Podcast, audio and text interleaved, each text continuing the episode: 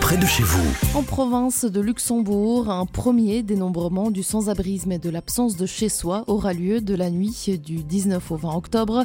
Il sera réalisé par le relais social intercommunal de la province de Luxembourg en collaboration avec l'Université catholique de Louvain-la-Neuve, la Fondation Roi Baudouin et la province de Luxembourg. C'est ce que rapporte la Meuse. Depuis 2020, plusieurs dénombrements ont été réalisés dans plusieurs régions ou villes belges, notamment dans les villes d'Arlon, mais la province manque de données. Ce projet permettra d'estimer le nombre de personnes en situation de sans-abrisme et d'absence de chez soi, ainsi que leur profil. L'objectif est également de sensibiliser la partie du sans-abrisme caché. C'est la plus représentée en milieu rural, comme l'explique le relais social intercommunal dans un communiqué. Un questionnaire en ligne sera envoyé aux différentes institutions participantes pour qu'elles remplissent ceci pour les ménages concernés dans leur institution. En tout, 35 CPS et près de 70 institutions de la province participent à cette opération. Les résultats de cette recherche seront quant à eux publiés mi-mars 2024. En région namuroise, il y a aussi cet appel à témoins lancé par la police ce lundi pour des faits graves commis à Namur. Les faits justement pour lesquels la police fédérale a lancé un appel à témoins ce lundi ont eu lieu dans la nuit du 31 janvier au 1er février 2023. Cette nuit-là, pendant 7 heures à Namur, un individu a séquestré ainsi que commis en vol et une tentative de viol au domicile d'un homme âgé de 52 ans.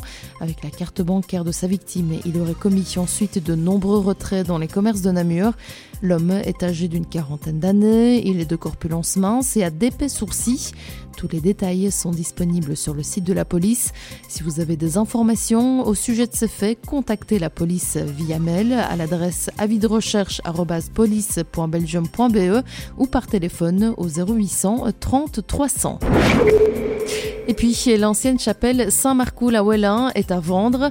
Cet établissement, aujourd'hui désacralisé, laisse la porte ouverte à de nombreuses possibilités, d'autant plus qu'un permis d'urbanisme pour la création de logements avec une partie professionnelle a déjà été accepté.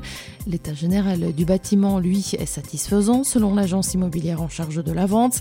La toiture, elle, a complètement été rénovée.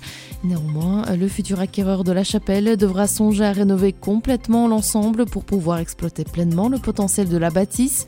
Pour pouvoir acquérir ce bien d'exception, il vous faudra débourser la coquette somme de 295 000 euros. Avis donc aux amateurs. Du côté de Bastogne, la maison Croix-Rouge organise la 34e opération Saint-Nicolas. Le grand saint, patron des enfants, fera une tournée auprès des enfants touchés par la précarité.